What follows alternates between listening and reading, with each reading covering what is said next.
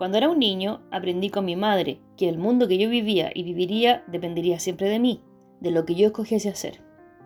Más tarde, constataría este aprendizaje en una experiencia cultural que me conmovió profundamente y con la que aprendí que el camino que seguía en mi vivir no estaba determinado por algún agente externo a mí, sino que se configuraba en todo momento, ya fuese de manera consciente o inconsciente, con lo que yo escogía hacer. Un día acompañé a mi madre, que trabajaba como asistente social, en una visita a domicilio. Llegamos a un lugar donde se fabricaban ladrillos y la mujer que íbamos a visitar vivía allí, en una pequeña media agua de madera. Al entrar en ella vi a esa mujer cubierta de harapos, tendida sobre un suelo de tierra, y junto a ella vi también a un niño como yo, quien me conmovió a verlo no distinto de mí. Pensé que yo podía ser él, y él era un niño muy afortunado porque, sin merecimiento especial alguno, tenía todo lo que él debía tener y no tenía, como casa, colegio y comida. Y pensé que yo no respetaría jamás a un Dios que se declare amoroso, pero que surgiera arbitrario y discriminador, negando su cuidado donde debía tener presencia. Y descubrí nuevamente lo que me había enseñado mi madre. El vivir que yo vivía y el cómo viva mi vivir siempre dependerá de mí, suceda lo que suceda.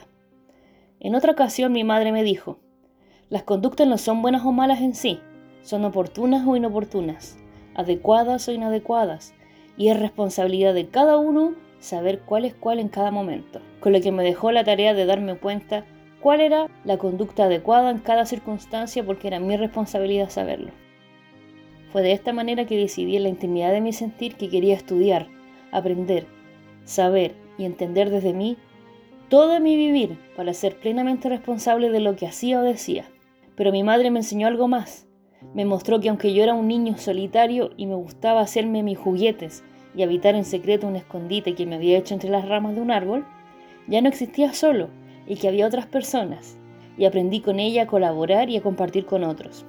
Y fue en este devenir reflexivo que años después, cuando tenía 19, tuve una experiencia inesperada y que ahora yo llamaría un tipo místico.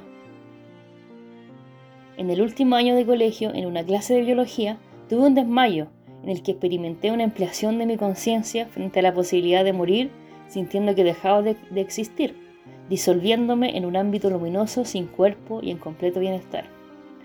Al volver en mí me pregunté qué me había sucedido. ¿Había estado muriendo o había vivido una experiencia mística?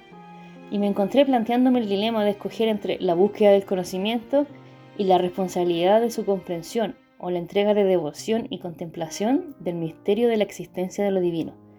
Escogí conscientemente el camino de la búsqueda, del conocimiento y de la comprensión del vivir y convivir con humanos, haciéndome responsable de mi propio vivir, en el camino de la ciencia, a partir de mis estudios de medicina, procurando entender la naturaleza del ocurrir, del vivir y del morir.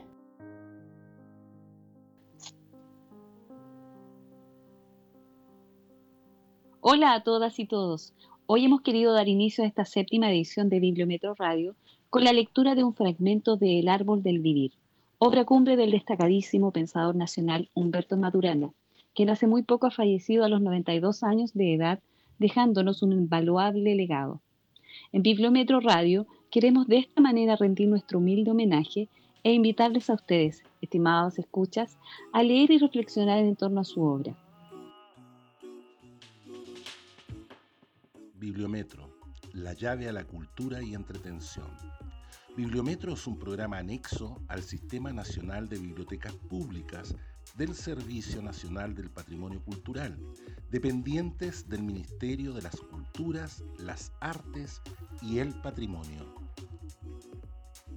Además de El Árbol del Vivir, en nuestra colección pueden encontrar los títulos El Árbol del Conocimiento, las bases biológicas del entendimiento humano, Emociones y lenguaje en educación y política, el sentido del humano y la objetividad, un argumento para obligar. Y bueno, nuevo programa y nuevos invitados que han compartido con nosotros sus perspectivas y experiencias en torno al libro, la lectura y mucho más. Les saluda Yamilet Zapata. Hola compañera, soy Ignacio y les damos la bienvenida a una nueva emisión de Bibliometro Radio, en este, el mes del patrimonio cultural. Recuerda que muchos de nuestros libros están disponibles de manera gratuita en la Biblioteca Pública Digital www.bpdigital.cl, los que puedes leer y descargar en tu computador o dispositivo digital. Disfruta también de la colección de audiolibros disponibles. Además, queremos invitarlos a visitar nuestra página web www.bibliometro.cl donde pueden conocer la colección, sus autores y títulos, inscribirse, estar informados sobre las noticias y novedades que estamos actualizando permanentemente, además de elegir los títulos que pasarán a buscar a los módulos y dispensadores de Bibliometro. Claro que sí. También tendremos lecturas preparadas por nuestros compañeros para su disfrute y apreciación. Mi nombre es Daniela. Como una buena noticia, les informamos que hemos reabierto tres módulos de Bibliometro, Tobalaba, Plaza Gaña e Ira para su uso con las debidas medidas de seguridad que esta pandemia, aún en pleno desarrollo, nos obliga a todos y todas a tomar. Recuerden que pueden utilizar las máquinas de autopréstamos ubicadas en las estaciones Lo Valledor, Cerrillos, Inés de Suárez y Ñuñoa. Síganos en redes sociales. Somos arroba bibliometro en Twitter e Instagram y en Facebook nos encuentran como Bibliometro, Bibliometro Valparaíso, Biblia Hospital San José, y Biblia Hospital SNPC. Con motivo de la recién pasada celebración del Día Internacional del Libro y del Derecho de Autor, conmemorada cada 22 de abril, hemos invitado a María Angélica Fuentes, bibliotecaria y presidenta del Colegio de Bibliotecarios de nuestro país, quien también es desde el año 2019 chair o directora en jefe de la IFLALAC, Federación Internacional de Asociaciones de Bibliotecarios y Bibliotecas, con el objeto de que nos cuente sus apreciaciones, diagnóstico y proyecciones de las bibliotecas para este convulsivo escenario actual y los desafíos futuros de las bibliotecas públicas y la lectura. Les invitamos a escucharla.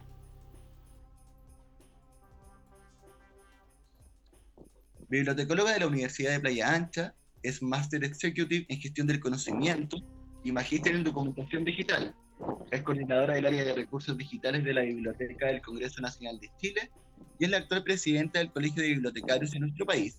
En 2019 fue electa Chair y Flalac. Con nosotros, María Angélica Fuentes. María Angélica, ¿cómo está? Hola, muy buenas tardes a todos. Muy bien, agradezco mucho la invitación y aquí estamos atentas a todas sus consultas. Muchas gracias por estar con nosotros. Eh, es muy significativo para nosotros como programa conversar con usted para esta edición especial del Día del Libro y el Derecho de Autor. Y para comenzar la entrevista, nos gustaría que nos comentara qué significa ser, eh, ser IFLALAC, qué implicancia tiene, por ejemplo, para las bibliotecas públicas a nivel latinoamericano. Muy buena tu pregunta eh, con respecto a este cargo, ¿cierto? Porque este cargo dice relación con una representación internacional eh, como ustedes deben saber, la IFLA es la Federación Internacional de Bibliotecas y de Bibliotecarios del Mundo. Por lo tanto, eh, a nivel personal ha sido un tremendo desafío, pero a nivel país y su relación con la biblioteca, yo veo la importancia en la medida en que marcamos presencia desde Chile en esta federación internacional a través de todo el mundo, ¿cierto? Porque además la ISLA, que es una organización... Eh, con influencia en las decisiones políticas a nivel mundial, en lo que tiene que ver con la cultura y las bibliotecas, eh, tiene una estructura y dentro de esa estructura eh, Isla LAC es la parte de Latinoamérica y el Caribe. Así que yo creo que es un cargo de tremenda importancia y de mucha responsabilidad para relevar el papel de las bibliotecas de nuestra región. En el año 2020 fue electa presidenta del Colegio de Bibliotecarios de Chile y quisiera que nos contara cómo ha sido la experiencia y cómo ha percibido el ambiente entre los y las colegas con el surgimiento de estos nuevos liderazgos femeninos? Por ejemplo, ¿cuál es su propuesta en relación al caso de las bibliotecas con los bibliotecarios y las bibliotecarias? Claro, como tú bien dices, eh, fui electa eh, presidenta del Colegio de Bibliotecarios de Chile eh, y a partir de este cargo nos planteamos una serie de desafíos, sobre todo hoy día con la oportunidad que tenemos, sobre todo en el año iberoamericano de las bibliotecas. Ha sido una experiencia intensa, ardua, eh, con pros y contras, ¿cierto? Como todos, porque es una representación gremial en un país donde no hay eh, ley de colegios profesionales, así que tenemos tremendos desafíos con respecto, por ejemplo, al tema de la ética profesional, al tema de la formación, al tema de la docencia, por mencionar algunos puntos. Eh, el ambiente entre los colegas, bueno, como sabemos, hoy día hay una tendencia a la no participación. Y frente a eso, eh, en, mi caso, eh, es una lucha día a día, ¿cierto? Para poner temas propios de los bibliotecólogos en la agenda pública y en la discusión cultural. Sinceramente a mí me gustaría tener mucha más participación, ¿cierto? Porque desde el ámbito de lo colectivo nosotros construimos país, construimos sociedad, construimos comunidad. Entonces, en la medida en que estamos unidos de alguna forma en un colectivo, somos más fuertes, nuestras voces se escuchan más. Entonces, eso para mí ha sido un desafío, ¿cierto? Porque hoy día, frente eh, a esta sociedad donde tiende el individualismo, es muy difícil hablar de lo colectivo, es muy difícil hablar de integración, de cooperación, de redes.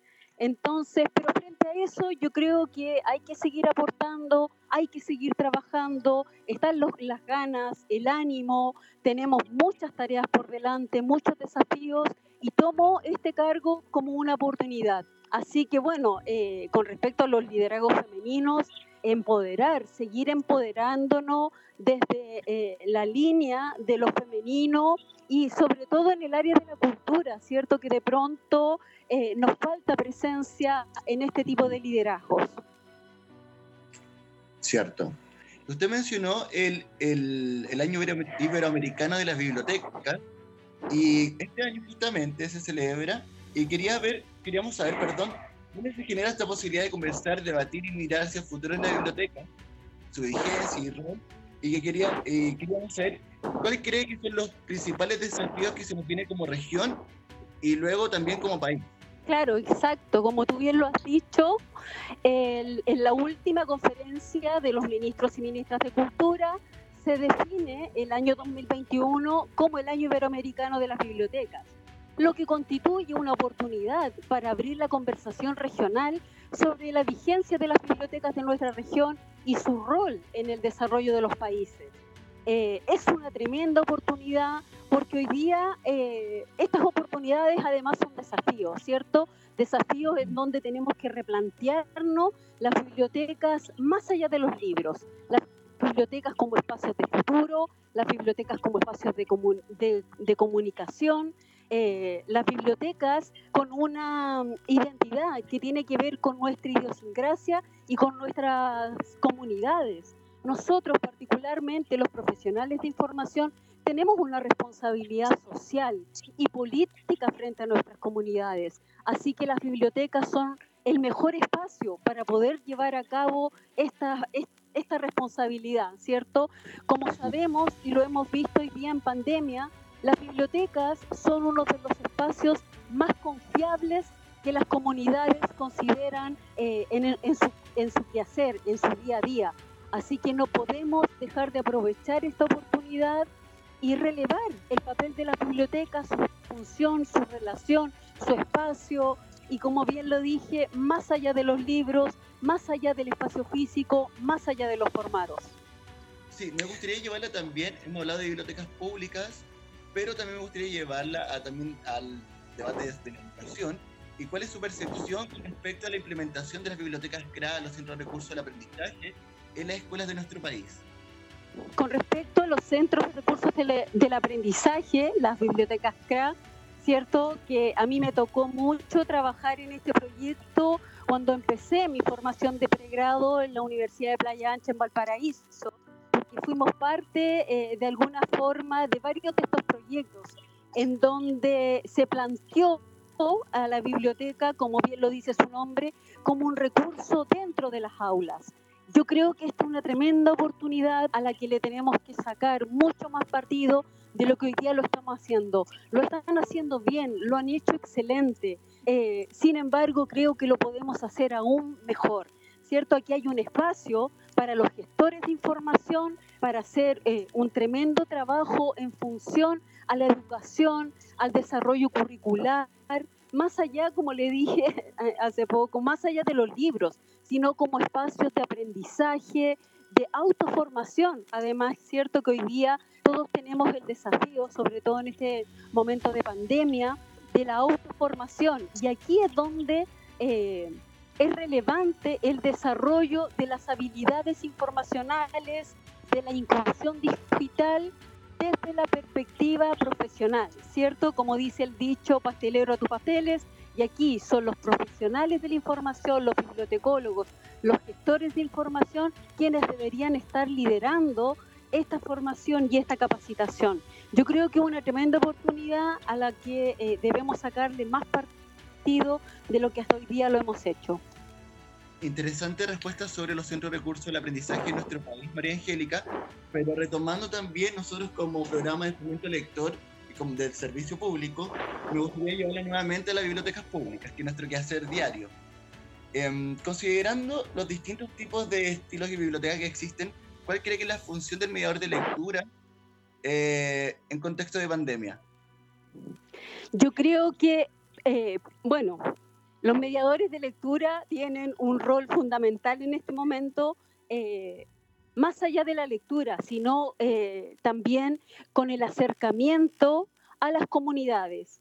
Como hemos visto en diversos estudios realizados el último año, eh, bibliotecas, los libros, han sido los espacios y los lugares que mayormente contienen a las comunidades, las acogen, que es eh, imprescindible, ¿cierto?, para poder abrir estos espacios. Yo creo que uno de los roles eh, es apuntar a la integración, a la cooperación, eh, hacer alianzas estratégicas, a estar disponibles, abrir los espacios de todas las formas posibles, ¿cierto? Hoy día tal vez eh, lo presencial eh, no nos permite tener esa cercanía, eh, como lo hacíamos en otros tiempos. Sin embargo, en la virtualidad también lo podemos hacer. Están los, los clubes de lectura, los talleres digitales. Yo creo que hoy día tenemos un sinfín de herramientas que nos hacen posible que estos mediadores de lecturas sean garantes de las capacitaciones, garantes del acceso a la información, garantes eh, eh, de, la promoción de la cultura y la lectura. Así que yo creo que este es un tremendo desafío que nos pilló, eh, ¿cierto?, de pronto de brazos abiertos, en donde, tuvimos que reinventarnos. Tuvimos que tener la capacidad, ¿cierto?, de innovar y dejar de lado nuestra resistencia al cambio en algunos ámbitos, por ejemplo, el tema tecnológico, ¿cierto?, que para todos fue un desafío. Entonces, yo creo que aquí los mediadores de lectura son eh, roles estratégicos para acercar a la ciudad, eh, sean espacios acogedores y contenedores en este momento de pandemia. Totalmente de acuerdo. Y con, siguiendo el mismo, el mismo hilo de, de la pandemia que nos encontramos actualmente, quisiera que nos comentara qué cree usted que es el principal desafío de las bibliotecas públicas en este contexto? En el contexto de pandemia, bueno, como el desafío es la colaboración, es la integración, es el trabajo en red, ¿cierto? Porque de alguna forma esta pandemia nos impone el desafío del cambio de los modelos de servicio, por ejemplo. Hoy día tenemos que reconsiderar toda, toda, nuestra relación con nuestra comunidad a través de una nueva propuesta de, modelos de servicio, no dejando un poco de lado eh, lo presencial en el sentido, ¿cierto?, de que hoy día no tenemos la posibilidad de llevarlo a cabo. Entonces, ese es un tremendo desafío, eh, sobre todo para las bibliotecas públicas, que son estos espacios maravillosos que siempre están eh, disponibles, que hay un reconocimiento a nivel mundial de estos lugares como espacios eh, democráticos de acceso a la información por antonomasia. Bueno, y para finalizar, nos gustaría que nos comentara de qué manera se congenia el uso de la tecnología y la lectura, considerando el tiempo pandémico en el que nos encontramos, y cuál es la relación que existirá posterior entre lo analógico y lo digital en un futuro. Mira, qué interesante tu pregunta, porque tu pregunta da para una nueva entrevista. O sea, yo, creo que aquí eh, tenemos que separar los formatos, ¿cierto? La tecnología es una herramienta que nos tiene que ayudar y facilitar la vida. Cuando eso no sucede, tenemos que cuestionarnos efectivamente para qué sirve esta tecnología, ¿cierto? Y aquí hay varios puntos en discusión eh, bastante relevantes. Eh, hemos visto algunos casos, ¿cierto?, de personas eh, no nativos digitales, de las personas que no han sido alfabetizadas digitalmente, donde esta relación con la tecnología termina siendo un problema. Y cuando esto es así, nosotros tenemos que hacernos las preguntas para resolver y tener respuestas. La tecnología y la lectura yo creo que son, eh, es una buena combinación, ¿cierto? En la medida en que efectivamente esta lectura eh, genere conocimiento, en, la, en donde efectivamente a través de la, de la tecnología yo pueda generar una comunicación para poder eh, generar conocimiento en las personas, ¿cierto? Porque de pronto en la superficialidad del día a día no nos damos cuenta y leemos y no sabemos que leemos, no entendemos que leemos. Entonces yo creo que ahí hay un desafío tremendo en el desarrollo de habilidades informacionales, en el desarrollo de entender la información significativa, ¿cierto? ¿Qué es lo que realmente debo aprovechar de lo que estoy eh, recibiendo, de lo que me está entregando esta tecnología, pensando en ella como un soporte, como un dispositivo, como una herramienta. Eh, no dejando eh, de lado el objetivo mismo que es el conocimiento, es el aprendizaje, la enseñanza. Ahora, como yo siempre digo, eh, las personas somos analógicas y no digitales. Hoy día tenemos que tener la capacidad de hacer conversar estas dos realidades. Tenemos que tener la capacidad de ir más allá del dispositivo, de ir más allá de la plataforma, de entender efectivamente por qué es importante el uso de tecnologías y en qué es realmente importante, ¿cierto? Porque hay muchas eh, actividades que tal vez se van a ver reemplazadas a través de la, de la, tecnología, pero ahí es donde yo siento que no podemos perder el foco y no podemos dejar de lado eh, de qué se trata esto, ¿cierto? Porque uno tiende a pensar cuando tú escuchas la palabra tecnología, ¿cierto? En un dispositivo digital o en un dispositivo, pero no podemos dejar de olvidarnos que la tecnología es la que genera en nuestra calidad de vida. Y así como una de las primeras tecnologías, no, no, la, más, eh, no la primera tal vez, ¿cierto? Porque no sabemos de culturas anteriores, pero fue la rueda, por ejemplo. Entonces, cuando pensamos de verdad en el origen de la tecnología, y nos vamos a ese momento de la historia, creo que ahí podemos empezar a entender de qué se trata efectivamente el uso razonable, responsable de la tecnología. Sí, y como, como un análisis también creo que es importante mencionar el rol de los y las profesionales de la información en torno a la alfabetización digital, a la infoalfabetización, sobre todo en estos contextos de información que hay mucha por internet y de repente nos dejamos llevar por información que realmente no es muy certera.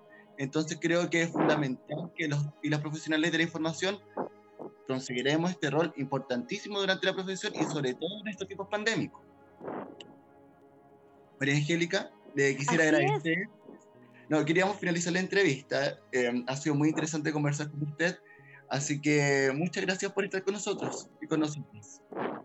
Muchas gracias por la invitación. Desde ya yo eh, eh, los invito ¿no cierto?, a seguir el programa anual del eh, Colegio de Bibliotecarios de Chile sobre el Año Iberoamericano de las Bibliotecas, donde tenemos una programación para todo este año sobre conversaciones y talleres sobre la relevancia de las bibliotecas, las bibliotecas en la discusión de creación de espacios de futuro. Así que aprovecho de eh, invitarles y espero que participen de esta discusión y de esta reflexión porque las bibliotecas la construimos entre, entre todos.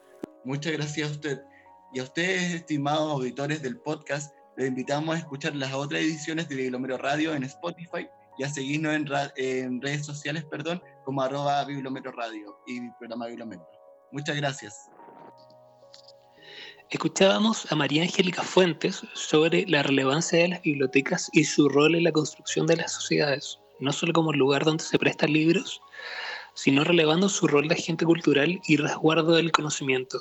También sobre la necesidad de seguir fortaleciendo liderazgos femeninos en el mundo de las bibliotecas y la bibliotecología. Y porque los libros son patrimonio, les dejamos una lectura de Héctor Hernández Montesinos, poeta, ensayista, editor y gestor cultural chileno. Ha sido considerado por la crítica especializada como una de las voces más destacadas de su generación. Bibliometro cuenta con dos de sus libros titulados Debajo de la lengua y Un sueño mío. El poema que escucharemos se llama Los libros. Los libros. Hoy fui nuevamente a la biblioteca. Tantos libros que hice que algunos se pelearan y se arrancaran algunas páginas. Hermano bibliotecario, si mi presencia acá molesta, no es mi culpa. La literatura está viva. Los libros no nos ofenden, no nos piden nada a cambio, tan solo quieren ser leídos incluso por los analfabetos o los ciegos. A pesar que hay muchos de los libros se entristecen o se esconden porque algo malo han aprendido de sus lectores. No falta el imbécil que les hace daño, los vende, tal como han hecho con mi país, que es también un libro despedazado. Hermano bibliotecario, hoy he escrito un poema, al ver el amor que pones en cuidar los estantes con todos esos libros, libros, libres.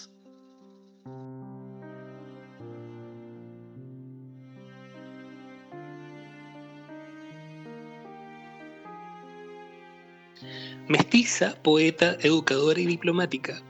Gabriela Mistral, la primera mujer latinoamericana en ganar el Premio Nobel de Literatura en 1945, cuya obra se expande más allá de la poesía, leída por mucho tiempo en clave materna y enfocada en sus rondas para niñas y niños. Ha sido leída en el último tiempo desde otras perspectivas, rescatando su correspondencia amorosa con Doris Dana en Niña Errante, Cartas a Doris Dana, Reconocida primero en el extranjero, su labor como educadora sigue vigente tanto en Chile como en el mundo. A 132 años de su nacimiento, conmemoramos su obra con la lectura de fragmentos escogidos del libro Tierra, Indio, Mujer, Pensamiento Social de Gabriela Mistral, trabajo de investigación que nace el año 95 de la Cátedra Pensamiento Social de América Latina y Chile, impartido en la extinta Universidad Arcis y cuyas autoras son Lorena Figueroa, Keiko Silva y Patricia Vargas. El pensamiento de Gabriela Mistral, para los fines de este estudio, fue extraído de cartas dirigidas a amigos, políticos e intelectuales de Chile, y principalmente de artículos que ella llamó recados, publicados en diarios y revistas de Chile y el mundo.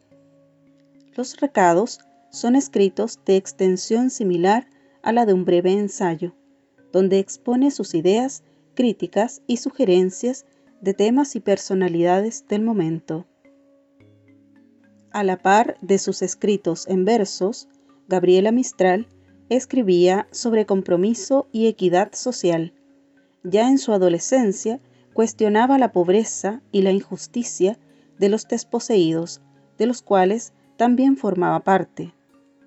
Al buscar el origen de esta preocupación, debemos remontarnos a su niñez, a su entorno elquino, primario y agrícola, que reflejó carencias sociales y políticas en que vivía el sector campesino de América del Sur.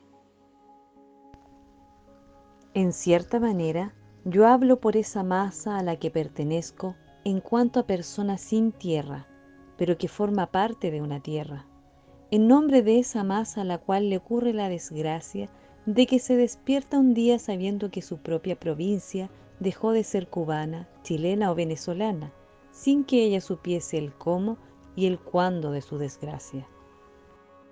Gabriela modela una concepción de América en la cual tierra, indio y mujer resultan ser los ejes que interpretan el pensamiento político-social de la poetisa en la particularidad de estos tres ámbitos queda reflejada su conciencia sobre la integración de los pueblos y la unicidad del territorio americano. Hay que saber, para aceptar esta afirmación, lo que significa la tierra para el hombre indio. Hay que entender que la que para nosotros es una parte de nuestros bienes, una lonja de nuestros numerosos disfrutes, es para el indio su alfa y su omega, el asiento de los hombres y el de los dioses, la madre aprendida como tal desde el gateo del niño, algo como una esposa por el amor sensual con que se regodea en ella, y la hija suya por siembras y riesgos.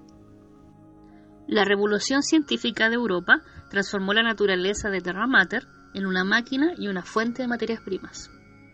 Con dicha transformación quedaron eliminadas todas las limitaciones éticas y cognitivas que impedían violentarla y explotarla.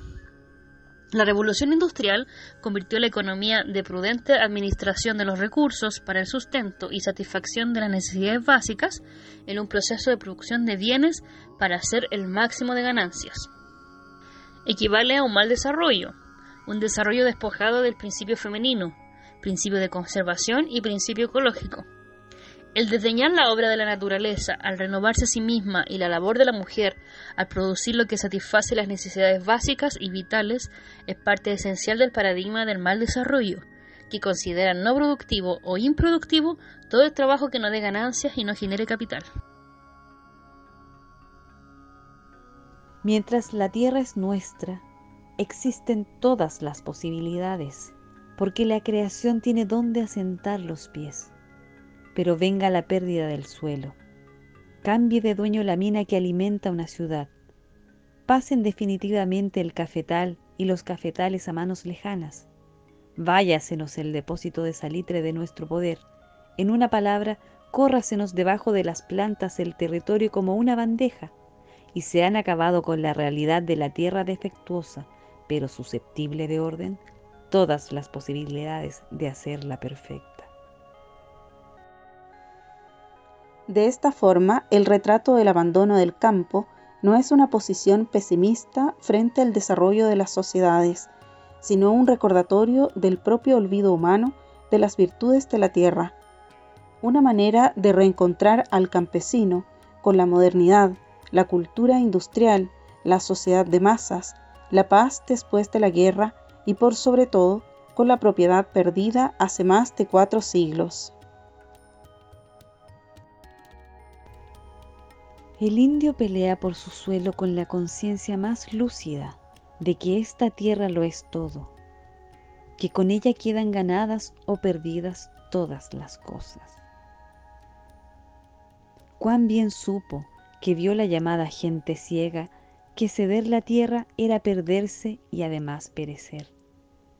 Con la tierra todo había de irse, la mujer, el niño, los hábitos, los dioses, la razón de vivir y la alegría. Lo menos que el hombre puede hacer por la tierra es la distribución racional de las aguas, conducir al elemento maravilloso en sabia red de canales. Gabriela fue una intelectual consciente de su matriz étnica, consciente de que fue el fruto de la mezcla racial protagonizada por el europeo, Dicho nivel de conciencia fue el que le permitió comprender, en términos identitarios, la presencia india en su persona. Jamás negó sus raíces y ello le trajo más de un trago amargo, cuestión que no la hizo de ninguna manera bajar la guardia o tratar de disimular su sentir o pensar respecto al tema. El asunto siempre estuvo claro, ella no trató de blanquearse y tampoco dejó que terceros lo hicieran. El chileno tonto recorre estos países indios o mestizos declarando su blanquismo. Yo sé algo, espero, de mí misma. Por ejemplo, que mi padre mestizo tenía en su cuerpo la mancha mongólica, cosa que me contó mi madre. Segundo, que mi abuelo Godoy era indio puro.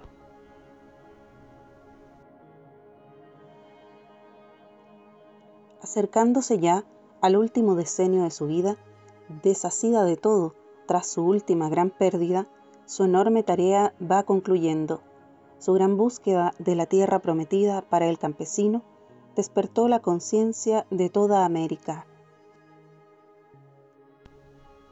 Voy convenciéndome de que caminan sobre la América vertiginosamente tiempos en que ya no digo las mujeres, sino los niños también han de tener que hablar de política, porque política vendrá a ser, perversa política, la entrega de la riqueza de nuestros pueblos, el latifundio de puños cerrados que impide una decorosa y salvadora división del suelo. Tierra, indio y mujer no son temas tomados al azar. Los tres responden a una serie de interrogantes desde y hacia Gabriela Mistral. Primero dan cuenta de su preocupación social y política, que la distancian claramente de la concepción conservadora que de ella se tiene, sin incursionar en partidos y libre de ideologías políticas. Gabriela se levanta así con sus propios colores, en una utopía que pretende elevar el nivel de vida de los más pobres, creando una economía indoamericana de cooperación sustentada por modelos propios de producción. Qué hermosa lectura. Es revitalizante conocer que nuestra gran poetisa chilena hace gala de su identidad, reconociendo su color para no blanquearse en sus raíces. Esto aparece en el libro que tenemos en Bibliometro, Tierra, Indio, Mujer. Igualmente, la bibliografía que tenemos de la autora es bien rica, conteniendo títulos como Antología de Poesía y Prosa, Poemas Ilustrados, Moneda Dura, Antología Poética, Cielo, Mar y Tierra, Bendita mi lengua, Desolación, Lagar, Niña Errante, Oraciones a Yin y por Yin, entre otros. Les invitamos a conocerla o a releerla. Como muy bien dicen las autoras de este libro, Mistral es mucho más que aquellas canciones de cuna y la autora de los sonetos de la muerte. Creó todo un pensamiento y una manera de estar en el mundo desde las raíces indoamericanas y latinoamericanas. Fue un sujeto extranjero, culturalmente migratorio, ubicado en la intersección de culturas distintas. Un sujeto particularmente mujer en el sentido del poder. Y de quien sin duda todavía queda mucho por relevar de su obra y de su pensamiento. A continuación, tenemos un invitado internacional que recientemente ha sido agregado a la colección de Bibliometro. Desde Argentina les dejamos con Quique Ferrari, autor de novela negra, cuyo libro, que de lejos parecen moscas, está disponible en las estaciones Tobalaba y Plaza Egaña.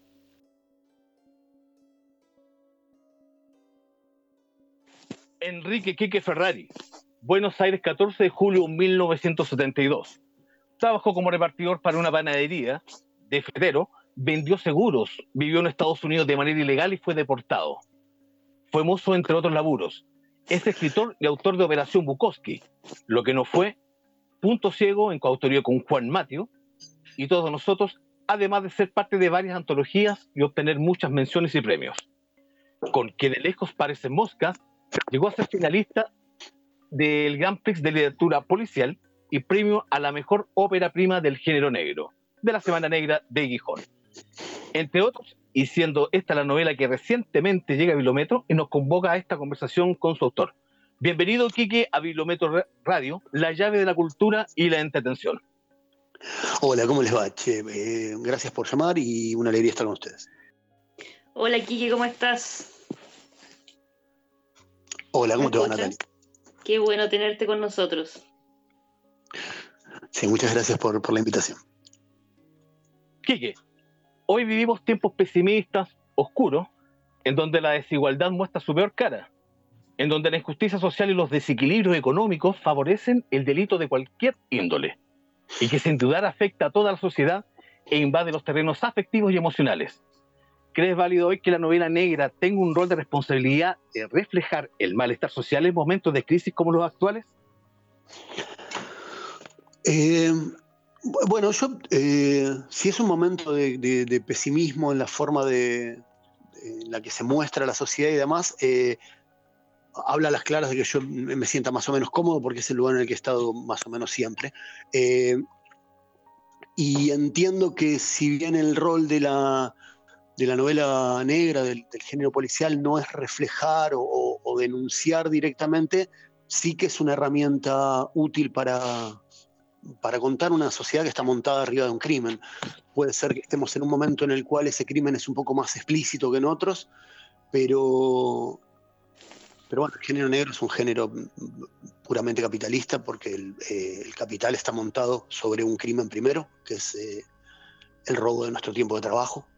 Eh, así que entiendo que sí, que, que de alguna manera no sé si es la responsabilidad que tiene, pero es una parte del rol que viene a ocupar, el rol de dar cuenta de, los crímenes de una sociedad criminal. Quique, eh, la novela nació poco a poco dentro de un blog, antes de ser editada tiempo después por una pequeña editorial, y hoy es reeditada por Alfaguara, que es la edición que tenemos dentro de, de la colección de Bibliometro. Han pasado 10 años de ello. Estamos más viejos todos. ¿Cómo ves el proceso literario y personal durante la entrega que hacías de ella? ¿Podrías dar cuenta de ello? Bueno, son, eh, el, crecimiento de, mi novelita es eh, un poco la canción de Cintia Rosa, ¿no? Crece desde el pie, fue eh, buscando distintas formas de mostrarse. Cuando la empecé a publicar en el blog semanalmente, era como un doble desafío, el desafío de escribir un poco contra reloj y el desafío de ver si encontraba a alguien a quien le interesara lo que yo tenía para decir, porque la verdad es que no me leía nadie.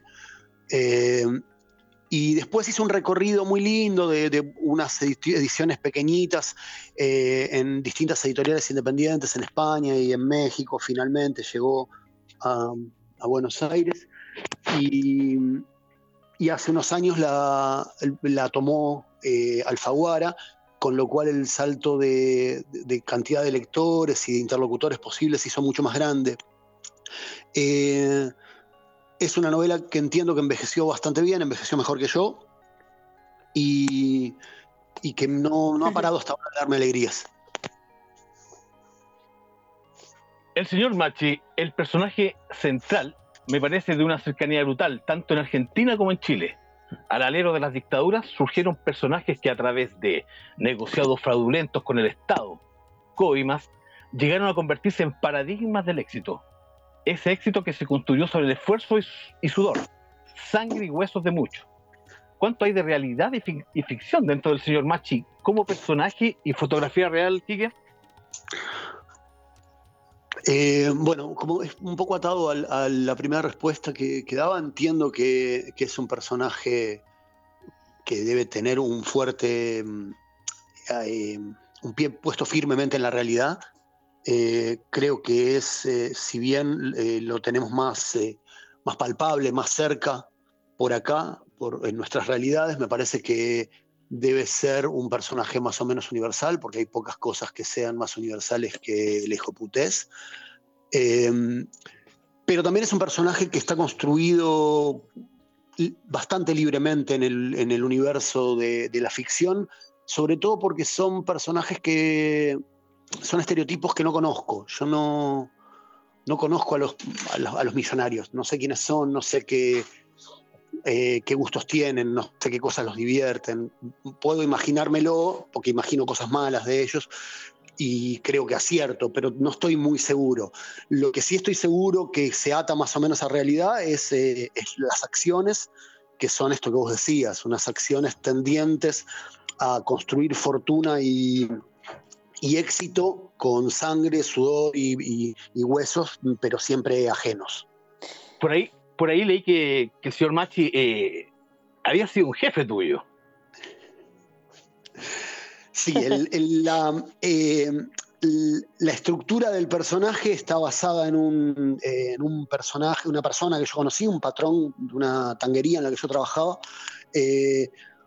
Como, como, te decía, no conozco al, al, prototipo que quería relatar, de cuando yo eh, hablo de un, no sé, rockero de los 80, un militante de un partido de izquierda, de un trabajador, eh, los conozco, tengo mil ejemplos, eh, viví algunas cosas en carne propia, me resulta más fácil construir el personaje, el verosímil desde ahí. Em, yo no sabía ni cómo arrancar, no, no, lo podía ni hacer caminar al personaje, y entonces me busqué un, un primer physique du rol y pensé en el, en el Machi original, digamos, en el, en el Machi ser humano, Luis Machi, eh, y sobre eso, más algunas características de su vida que yo conocía, fui poniéndole capas de ficción hasta que, por supuesto, el, el, machi real y el machi ficticio se separaron tantos que no, lo único que comparten es prácticamente el nombre en este momento. Y cierta tendencia, como dijimos ya, le dijo putés. Eh, pero sí, es como una suerte de, venganza proletaria, porque era un, maltratador serial, eh, el machi de origen. Quique, eh, Robledo Pereira es otro personaje de la novela, tan o más potente que Machi. Es parte de esos funcionarios de segunda y tercera línea que trabajaron para la dictadura, obedeciendo órdenes, asesinando, torturando y que debieron reciclarse para raptar y obtener redito en los tiempos de pseudodemocracia y dictadura económica en Argentina. Como también nombras a muchos personajes políticos y de farándula sin nombrarlos, y que de alguna manera se cruzan en la ficción, ¿Es una especie de acto justiciero o venganza de parte tuya? Eh, a mí el Cloaca Pereira me parecía un personaje, mm, una función eh, importante en la, novela. Si yo quería hablar de la, de la transición y de la reconversión eh, que hubo después de la dictadura y sobre todo en, la década del 90, la novela transcurre en el año 2005 pero es claramente una novela que habla de, la década del 90. Eh, tenía que, tener un personaje que fuera lo que en la Argentina llamábamos parte de la mano de obra desocupada. Eh, y ese es el rol de, Cloaca, que es, a mi entender, el personaje más fuerte de, la novela. Y después la aparición de, personajes que son vagamente identificables con, con la realidad tiene como varias capas de significación. Una es como un chiste, como un guiño para los lectores eh, argentinos y contemporáneos. Quiero decir que son los que más van, a encontrar más cantidad de, estos personajes. Yo entiendo que dentro de 15, 20 años nadie va a saber eh, a qué refiero yo cuando hablo de, no sé, Mariela Báez, y que probablemente el lector mexicano tampoco lo sepa. Entonces es como en primera instancia un guiño para los que están más cerca, Después una, una, posibilidad de contar unas cosas sin tener que construir un personaje nuevo, uso personajes que ya están construidos. Eh, y después porque me divierte mucho esta idea eh, borgiana de los cruces eh, entre la ficción y la realidad, en los personajes que no se sabe si están adentro o fuera, toda esta idea que, subyace de Tlón en adelante. Claro, yo, bueno, algo entiendo un poco de la farándula y fauna argentina y nombras también a los hermanos Choclender, que es un caso paradigmático dentro de la cultura policial argentina. También el, jarrón Guillote, que es el jarrón de Coppola, que es donde, pucha, eh, desfiló Tinelli ahí también en esa causa, el, este jugador de Argentina 78, Tarantini también creo. Y también hay, hay, una, hay una parte que me parece súper significante y me sacó mucha sonrisa, es que es tu cabeo, como novio de la hija del señor Machi. Federico Felipe. Y eh, eh, yo, yo, me reí mucho con esa parte porque ah, algún día haré una novela donde el señor Machi será el personaje principal y le va a hacer cosas malas, que es lo que finalmente a Machi le pasan. Como una especie de road movie cuando, cuando comienza el libro. Eh, una cosa potente. entonces, me, me ah, lo que quería preguntar, Robledo Pereira. ¿Robledo será por Robledo Push o no? ¿Hiciste un alcance ahí? Ahí va. O imaginación eh, mía. ¿Qué? Por alcance de nombre. Roleo Pereira no, no es Ahí va, Roleo No. No. Eh, a mí no, pero igual a mí me gustan. Eh, lo, que pasa es que dije que no ahora. Tendría que haberte dicho si puede ser. A mí me gustan. cuando alguien elabora una teoría así, me gusta que, aunque no sea lo que a mí se me haya ocurrido, que sea cierto. Porque también podía ser. ¿Por qué no? No, Robledo Pereira era un personaje que yo ya tenía en otra novela. es un personaje que apareció por primera vez en Operación Bukowski es secuestrado por un grupito de, guerrilleros inexpertos eh, y me lo traje eh, para, para eh, que de lejos parecen moscas y ya venía con nombre. y es muy lindo que hayas traído a colación el que mucha gente supone que es el personaje que soy yo, porque siempre que un escritor aparece en una novela, los lectores tienden a pensar que es la representación del autor, eh, porque mm, personaje central de la continuación que finalmente escribí 10 años después de Que de lejos parecen moscas, que va a salir en algún momento de este año, entiendo que por noviembre, y en el que tiene un rol bastante más central que ese eh, cameo que, tiene en, Que de lejos parecen moscas. Quique, eh, finalmente, ¿cómo alterna las restricciones propias de la pandemia? Sé que eres hincha de River y, y, vas mucho a la cancha. Hoy por hoy el fútbol es un buen escapismo, más aún cuando la distancia deportiva con la contra es a favor de la banda sangre. ¿Cómo también sé que gustas del metal? ¿Qué música estás escuchando ahora? ¿O alguna, alguna lectura como para recomendar? Eh, bueno, vamos eh, por partes. Eh, primero, sí, el, fútbol siempre acompaña. Estuvimos varios meses sin, sin fútbol y estamos sin la posibilidad de, ir a la cancha ahora. Y va a ser así por un tiempo largo más, parece. Así que nos tenemos que conformar con ver a la filarmónica de Gallardo por la televisión. Pero bueno, en tanto y en cuanto podamos eh, seguir humillando a la mugre cada unos meses, eh, lo podemos ver en cualquier dispositivo sin, sin mayores inconvenientes. Em, eh, para, los que no saben, del otro lado de la frontera, la mugre es el, equipito de la ribera. Después, música estoy como, como toda la gente que se pone mayor, en realidad los, los, discos nuevos que escucho son del año 95 entiendo que la última banda nueva que descubrí fue, no sé, que en el año 99, ¿no?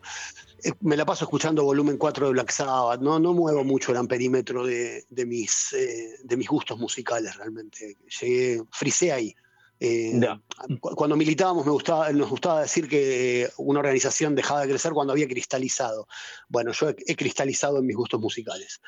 y, y lecturas, sí, lecturas es más fácil eh, recomendar, no sé qué tanto llega eh, eh, del otro lado de lo que escribimos por acá.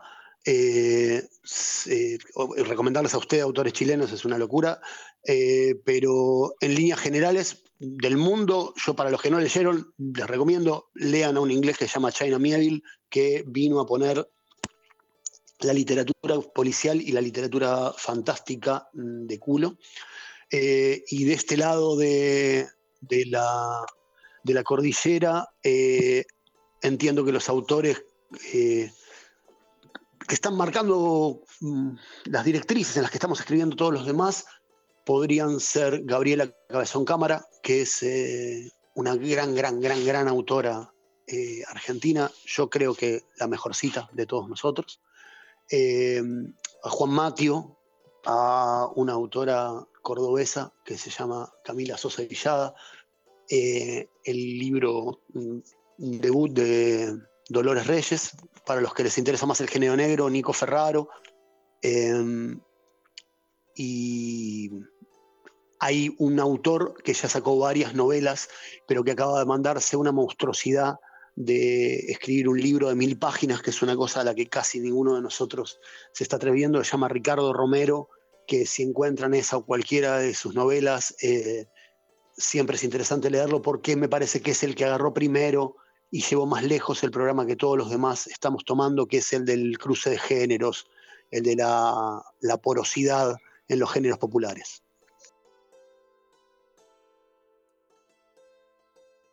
La narrativa negra perdió al mexicano Francisco Hagenbach y el argentino Carlos Busqueda, que justo aquí formaron un nuevo frente literario de la novela negra. Eso ya cuando ahora, cuando uno ya tiene un renombre, hay una carrera avanzada. Pero todo parte siempre con pequeñas editoriales eh, en las cuales creen en el autor y posteriormente eh, una especie como de trampolín a estas grandes editoriales. ¿Cómo ves tú en estos momentos en Argentina, con todo lo que implica el, cuento económico que hay, bueno, ya a nivel Sudamérica, a nivel mundial, por esta pandemia, el desarrollo de la lectura, el desarrollo de la narración, el desarrollo editorial en general? Bueno, yo primero, eh, aunque, aunque es el recorrido medio que yo hice, eh, me gustaría poner una, como un bemol en la idea de que las editoriales pequeñas o independientes son un trampolín para llegar a las grandes.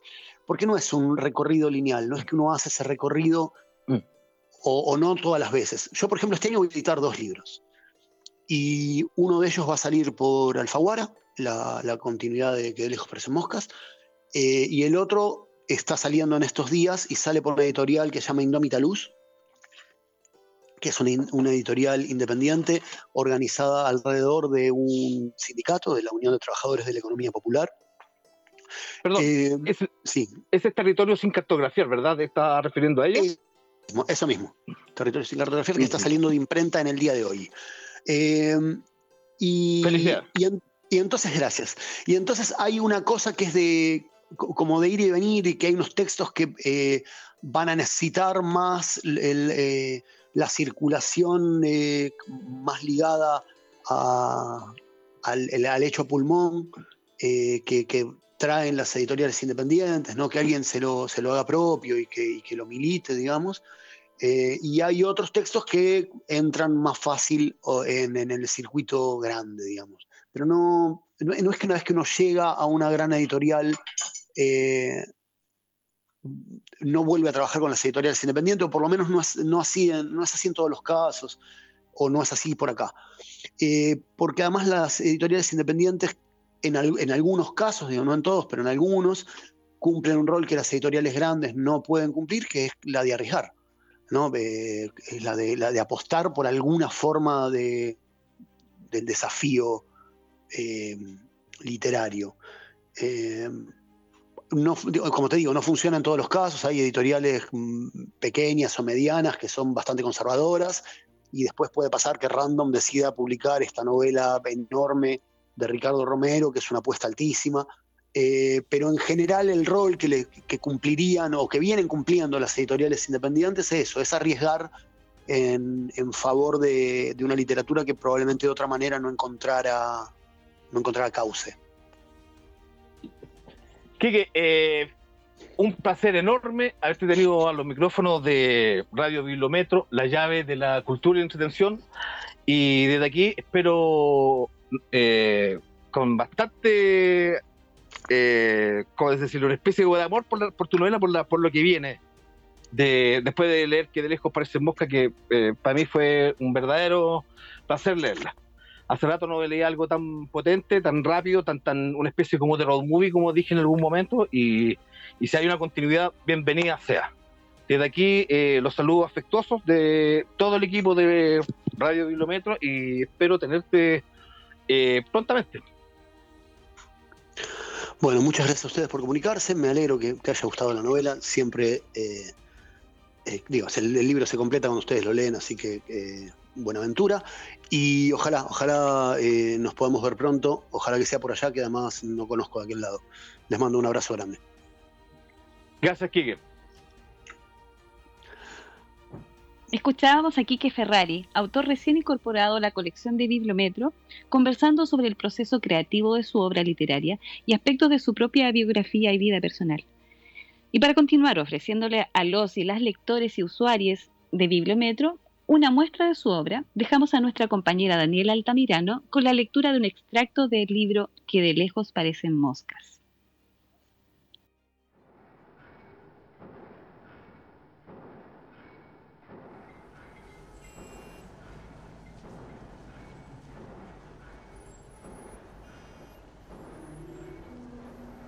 Cuando el señor Machi conoció a Robledo Pereira, nadie le decía el cloaca, y nadie más que el señor Machi lo llama así, ni siquiera hoy.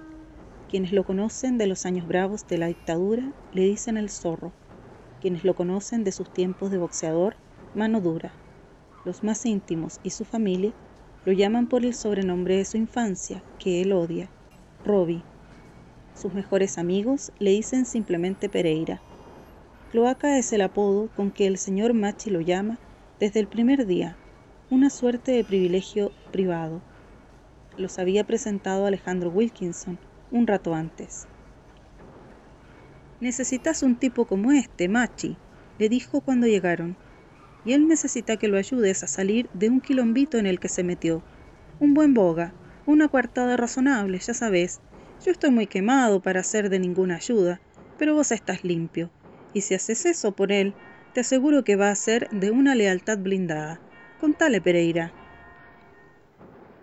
Un tipo muy puteador, muy boca sucia, Pereira. Nunca dice cállate, dice cerrá la concha o cosete el orto. No dice el tipo aquel, sino ese culeado hijo de puta. No dice linda mina, dice hermosa la puta abortera. Aquella vez no fue la excepción. Mientras explicaba, no dijo que tenía un problema, dijo que estaba enterrado hasta la verga. No habló de un muerto previa tortura, sino que dijo, lo hice cagar al judío, hijo de remil putas ese, pero primero le saqué la mierda un poco. No contó que todo fue parte de una venganza que esperaba hace años. Dijo que hace un pijazo de tiempo que tenía el huascazo en el ojo.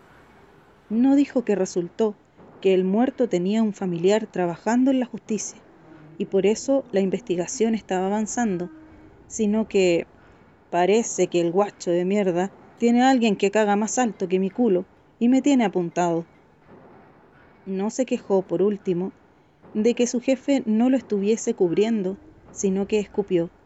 Y trasca el miserable orto sucio del patrón, se lavó la concha y me mandó arreglarme por las mías. No te hagas problema. Hablo con uno de mis abogados y enseguida te conseguimos tres o cuatro testigos de que estuviste acá. Y te pones a laburar para mí, ¿eh? ¿Cuánto decías que ganas? Le dijo el señor Machi, después de escucharlo explicar. Pereira dijo un número y agregó, me paga el miserable chupapija ese. Sos una cloaca, Pereira, dijo, y se rió a carcajadas de su propia ocurrencia el señor Machi. Vas a tener que mejorar el vocabulario, ¿eh? Ahora trabajás para mí. Te voy a pagar el doble, el doble, cloaca. ¿Está bien? agregó. Y el apodo fue como una confirmación de pertenencia, igual que la duplicación del sueldo. El señor Machi acababa de comprarse, como quien compra un perro, un matón. Empezá a organizar la seguridad y después decime qué necesitas, le dijo estrechándole la mano.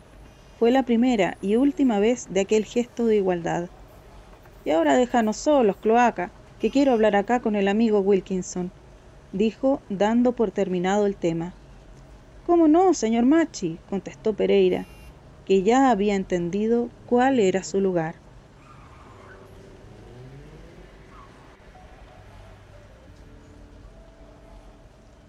Esta lectura fue muy interesante de hacer. Pueden encontrar que de lejos parecen moscas en las estaciones Tobalaba y Plaza Gaña. Les invitamos a leer este libro, que es una de las novedades del mes en Bibliometro. El Ministerio de las Culturas, las Artes y el Patrimonio, en la búsqueda por rescatar su trayectoria, obra y legado, puso a disposición para descarga gratuita el libro María Luisa Bombal, 110 años, Antología Ciudadana, iniciativa que invitó a participar a la ciudadanía en la selección de extractos de su obra, donde podemos encontrar La Última Niebla, La Mortajada, El Árbol, entre otros.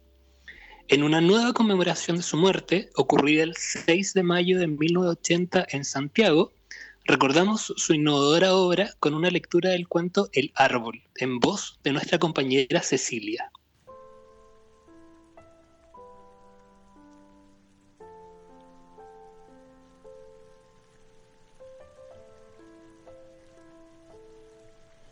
Ah, qué tristes sus despertares.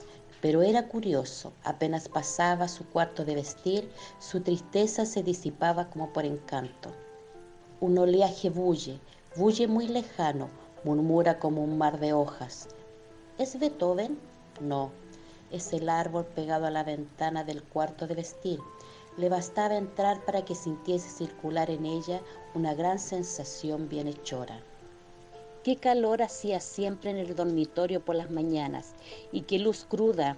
Aquí, en cambio, en el cuarto de vestir, hasta la vista descansaba, se refrescaba. Las cretonas desvaídas, el árbol que desenvolvía sombras como de agua agitada y fría por las paredes, los espejos que doblaban el follaje y se ahuecaban en un bosque infinito y verde. Qué agradable era ese cuarto, parecía un mundo sumido en un acuario. Cómo parloteaba ese inmenso gomero. Todos los pájaros del barrio venían a refugiarse en él.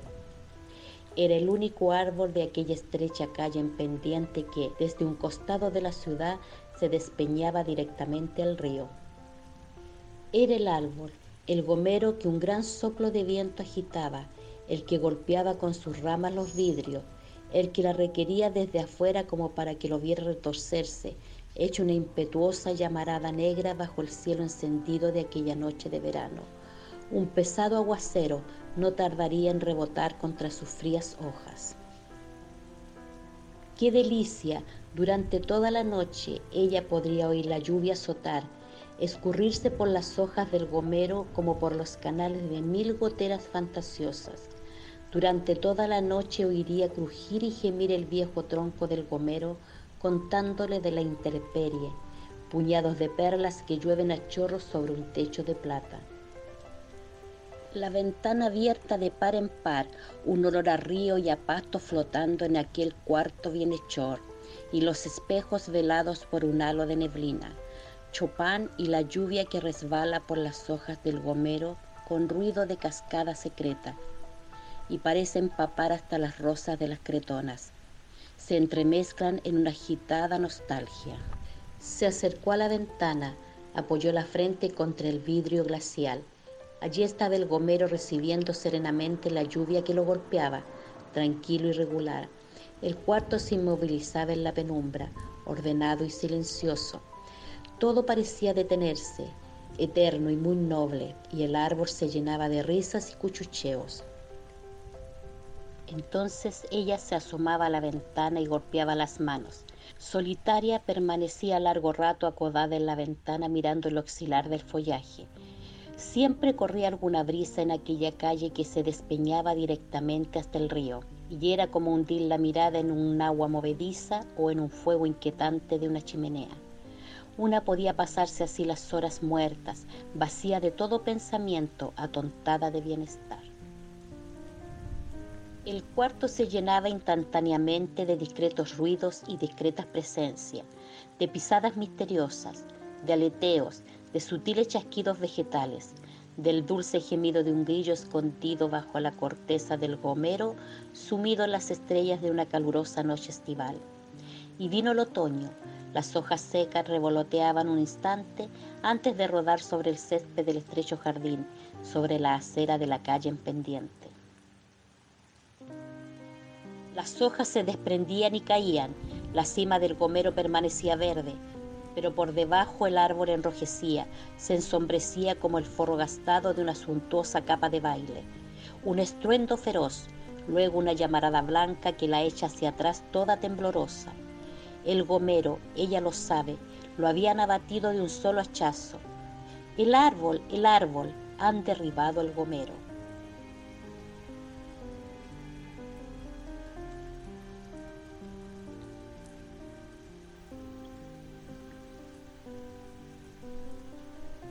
Por botones, con valentía, aunque delicadamente a la vez.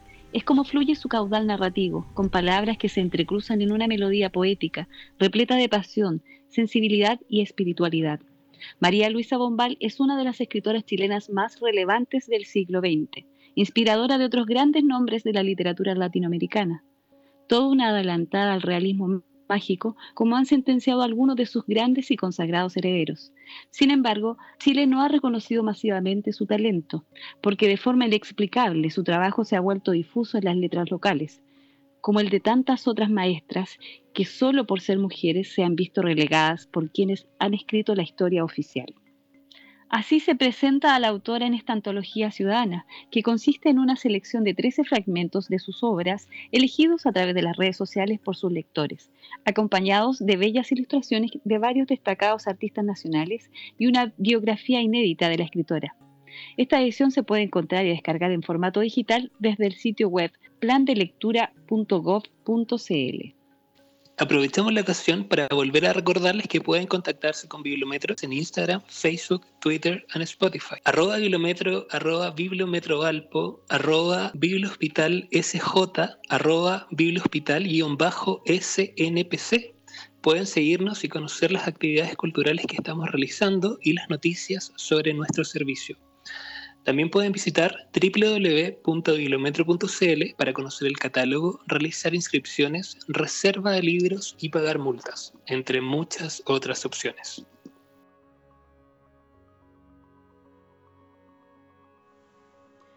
Queremos darles a conocer algunas actividades dispuestas en las entidades del Ministerio.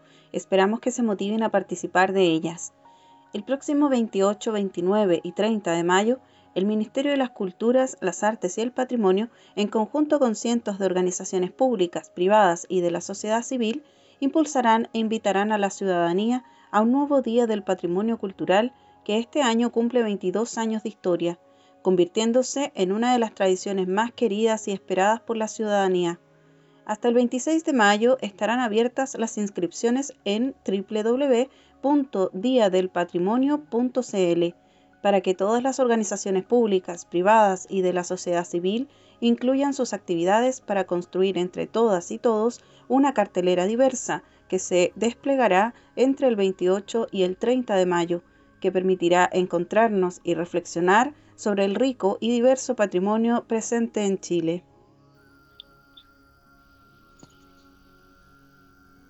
El portal patrimoniovirtual.gov.cl les invita a revisar los diferentes recorridos disponibles en su plataforma que les permitirá disfrutar de una experiencia única e innovadora. A través del catálogo de museos podrá escoger e ingresar a los recorridos que el Ministerio de las Culturas, las Artes y el Patrimonio ha dispuesto para usted. Esta es una buena noticia para nuestros amigos de la quinta región. Súbete al carro de la lectura. Es la invitación a los pasajeros y pasajeras del Metro de Valparaíso para que descarguen gratuitamente libros digitales a sus teléfonos y tablets, escaneando los códigos QR respectivos. Se trata de una iniciativa de fomento lector desarrollada en conjunto con la Biblioteca Pública Digital y Bibliometro en el marco del Día Internacional del Libro y el Derecho de Autor. Para más información, visita www.bibliometro.cl. Queremos reiterar que por encontrarse esas comunas en fase 2, se han reabierto los módulos Bibliometro en estaciones Toalaba, Plaza Egaña e Irarrázaval, en horario especial de 11 a.m. a 3 p.m. Además, recuerden que el servicio de autopréstamo de las máquinas dispensadoras ubicadas en la línea 6 ha seguido de manera ininterrumpida durante todo este tiempo y allí precisamente tenemos novedades para este mes. Se trata de los libros La Espada Leal de George R. R. Martin y Asesinato de Calidad de John Le Carré. Te invitamos a descubrir la octava edición del Festival de Ciencia Puerto de Ideas Antofagasta Entra a www.puertodeideas.cl y revive todas las actividades familiares de esta versión digital, donde podrás encontrar más de 20 instituciones científicas nacionales junto al Museo de Historia Natural de Nueva York. Desde el 23 de abril están abiertas las inscripciones para participar del cuarto concurso de cuento y poesía Bibliometro. Queremos invitarlos a participar de esta iniciativa, a compartir sus experiencias, ideas, reflexiones vividas durante esta época y también qué piensan del futuro del país, con un proceso constituyente en pleno desarrollo. El plazo de entrega finaliza el primero de julio. Pueden revisar las bases en www.bibliometro.cl. A través de la recopilación de imágenes, el Museo Benjamín Vicuña Maquena busca revelar la memoria de la comunidad como un eje activo en el museo, reimaginando nuevas interacciones posibles en un futuro cercano, para lo cual te pide que envíes tus fotografías de actividades o visitas que hayas realizado en el museo, muy antiguas o previas a la pandemia. Las fotografías deben ser enviadas al correo museobvm94 Para más información, visita la página del museo. La exposición Mujeres en Santiago, retratos femeninos urbanos en el siglo XX, presenta la colección fotográfica digital del mismo nombre que resguarda el Museo Benjamín Vicuña Maquena desde principios del 2016. La colección, creada junto con la comunidad, es un conjunto de fotografías que muestran un recorrido visual por diversas historias de vida que registran momentos de infancia, formación, profesionalización, ejercicio de oficios, expresiones religiosas, vanguardia, política y espacios de la muerte. Para más información ingresa a la página web del museo. Además, el Museo Benjamín Vicuña Maquena pone a disposición diferentes contenidos para disfrutar en la cuarentena y el tiempo libre, tales como colecciones digitales compuestas por 14 artículos en profundidad realizados por diversos investigadores, objetos de colección que comprenden 51 objetos de la colección patrimonial del museo, entre otros. Para más información, revisa la página del museo. Te invitamos a editar y crear información sobre el patrimonio de tu región en Wikipedia Quedan los últimos días para inscribirte en la Editatón Patrimonial y ser parte del desafío de crear y editar contenido en Wikipedia sobre el patrimonio de tu región.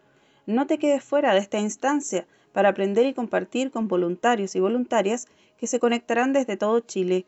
Esta actividad es organizada por arroba culturas-cl, arroba y arroba wikimedia-cl. Big Bang, productora de contenidos, te invita al lanzamiento del libro Los bosques cuentan su historia, proyecto financiado por el Ministerio de Ciencia, Tecnología, Conocimiento e Innovación. La ceremonia se realizará el 20 de mayo a las 6.30 vía online. Para inscripciones y mayor información, visita el Instagram de Bibliometro. Bibliometro también te invita al encuentro virtual Hablemos de Literatura Mapuche, cuyos invitados serán Fernando Pairicán, Graciela Winao y Jaime Wenun. Evento que se llevará a cabo a través de Instagram Live el 27 de mayo a las 19.30 horas. No se lo pierdan. Bueno, ha llegado su fin nuestro séptimo programa. Esperamos que hayan disfrutado de esta entrega y que haya sido de su provecho la información. Reciban un cariñoso saludo. Queremos recordarles que por encontrarse algunas comunas en fase 2, se han reabierto los módulos de bibliometro de estaciones Tobalaba, Plaza Gaña e Irarrázaval en horario especial desde las 11 de la mañana hasta las 3 de la tarde. Los esperamos. Además, recuerden que el servicio de autopréstamo de las máquinas dispensadoras, ubicadas en la línea 6, ha seguido de manera ininterrumpida durante todo este tiempo. Nos vemos en una nueva edición. Finalmente, daremos término a esta edición con una lectura del Árbol del Conocimiento, las bases biológicas del entendimiento humano, de Humberto Maturana realizada por nuestro compañero Marcelo Saavedra. Hasta pronto en una próxima edición de Bibliometro Radio, la llave de la cultura y la entretención. Somos los únicos seres que vivimos en el lenguaje, y esa no es para nada una actividad trivial. No es cierto que los seres humanos somos seres racionales por excelencia. Somos como mamíferos, seres emocionales que usamos la razón para justificar u ocultar las emociones en las cuales se dan nuestras acciones. Lo peculiar en nosotros es que vivimos en el lenguaje. Podemos reflexionar y elegir. Por eso en el preciso momento en que el otro pasa a ser referente de lo que hago, me desvalorizo a mí mismo. El sufrimiento del hombre no se debe a la falta de certidumbres, sino a la de confianza. Hemos perdido la confianza en el mundo, y como perdimos la confianza, queremos control. Y como queremos control, queremos certidumbres. Y como queremos certidumbres, no reflexionamos. Sin aceptación y respeto por sí mismo, uno no puede aceptar y respetar al otro. Y sin aceptar al otro como un legítimo otro en la convivencia, no hay fenómeno social. Nunca las guerras resuelven los conflictos humanos porque no son de la razón, sino de la emoción, y se resuelven solamente en las mesas cuando hay conversación y respeto. Se dice que el progreso tiene que ver con la competencia. No quiero desvalorizar a Darwin, pero es un hecho que cuando competimos, el autoengaño es pensar que mi bienestar radica en negar al otro. Las enfermedades son diagnósticos que especifican una mirada cuando uno trata algo como una enfermedad ciega, sesga la mirada. Entonces no ve algo. Y en este caso lo que uno no ve es que la persona que está con una adicción está atrapada en un modo de vivir del cual tiene salida, encontrando algo que necesita profundamente, que es el servir, tener presencia y respeto por sí mismo. La posibilidad de innovar siempre está ahí si uno está dispuesto a reflexionar, a soltar las certidumbres de donde está parado y a preguntarse si quiere estar donde está.